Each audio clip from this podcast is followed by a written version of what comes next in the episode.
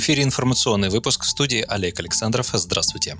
В Государственной Думе в среду 22 июля состоялось заключительное заседание весенней сессии. Один из главных вопросов повестки пленарного заседания – отчет правительства Российской Федерации. По словам руководителя фракции «Справедливой России» Сергея Миронова, сессия войдет в историю как одна из самых активных, насыщенных событиями, в том числе благодаря работе над совершенствованием социальной поддержки граждан и изменениям в Конституцию, а также пандемии коронавируса, которая потребовала и от правительства, и от депутатов разработки и принятия беспрецедентных экстренных экстренных мер по поддержке граждан и экономики. Говоря об итогах сессии, политик сообщил, что гордится тем, что фракция СР, как и в прошлую сессию, оказалась на втором месте не только по количеству внесенных законопроектов, но и по количеству принятых и подписанных президентом страны. Миронов отметил, что «Справедливая Россия» внесла в Конституцию главную для миллионов наших граждан поправку об индексации пенсии не реже раза в год. Именно в эту сессию впервые в новейшей истории мы, партия «Справедливая Россия», увидели, как наши программы и положения берутся и реализуются и президентом и правительством, заявил Сергей Миронов. Прежде всего, это прямое финансирование семей с детьми, увеличение пособий по безработице и введение прогрессивной шкалы налогообложения, на которой СССР настаивала со дня основания партии в 2006 году, пояснил политик. Миронов также сообщил, что в ходе своего выступления по отчету правительства вручил Михаилу Мишустину документ, над которым целый год работала партия СССР. Речь идет о проблеме бедности и о том, как мы ее победим, пояснил Сергей Миронов. Когда мы победим коронавирус, на следующем этапе этапе мы должны победить вирус бедности в России, где огромное число людей живет за чертой бедности, что недопустимо в 21 веке для такой великой страны, как Российская Федерация.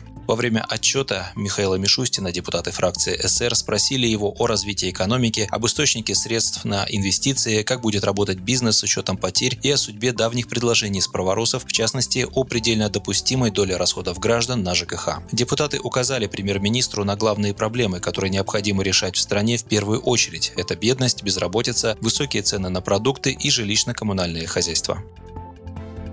Главная цель правительства – повышение качества жизни каждого человека в стране за счет роста экономики и развития социальной сферы, сказал премьер-министр Михаил Мишустин, выступая в Госдуме с отчетом о результатах деятельности правительства за 2019 год. Премьер подчеркнул, что работа нового Кабмина началась не с чистого листа и поблагодарил предыдущий состав Кабинета министров, который обеспечил макроэкономическую и бюджетную стабильность. По его словам, правительство было сформировано в январе после того, как президент выступил с ежегодным посланием Федеральному собранию и, по сути, сути, определил ключевые задачи и ориентиры на ближайшую перспективу. Мы начали свою работу, исходя из пяти базовых ценностей – выстраивать все сервисы государства вокруг потребностей людей, действовать открыто, вести диалог на основе взаимного уважения и доверия, подавать пример этичного поведения, работать, невзирая на ведомственные границы команды. И очень важно, что результат должен быть важнее формальных процедур и регламентов, отметил Михаил Мишустин.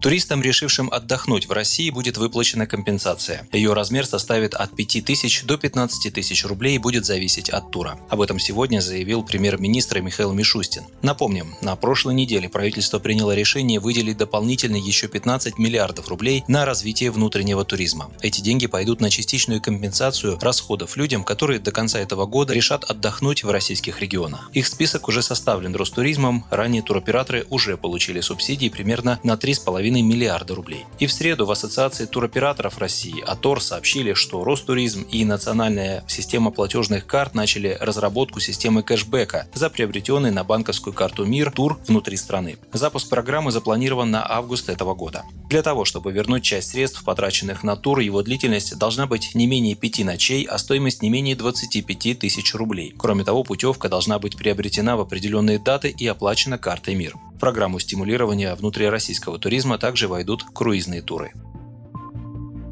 Сотрудники на удаленке будут работать не больше, чем в офисе. Это следует из поправок в Трудовой кодекс о правилах работы из дома, принятых Нижней палатой парламента в первом чтении. Законопроект об удаленке подготовлен с участием профсоюзов, работодателей и Минтруда. Если человек трудится удаленно, то его рабочая неделя должна быть не больше 40 часов, как и в офисе. Во время отдыха сотрудник получит право не отвечать на звонки и смс начальства, и за это нельзя уволить, считают в Госдуме. Также предполагается дать возможность при удаленной занятости оформлять трудовые договоры договоры, отпуска и больничные по электронной почте. Предлагается ввести три вида удаленной работы – постоянная, временная и комбинированная. Трудовые отношения при таком режиме должны быть закреплены дополнительным соглашением между работником и работодателем, но при форс-мажорных обстоятельствах компании вправе перевести сотрудников на удаленку в упрощенном формате, издав соответствующий локальный акт. Согласно законопроекту, все подобные акты следует принимать с учетом мнения профсоюзной организации. Что не менее важно, при переводе работников на временный удаленный режим сохраняется та же зарплата, что была при работе в офисе. По данным Минтруда, в период пандемии коронавируса на удаленную работу перешли 6 миллионов россиян.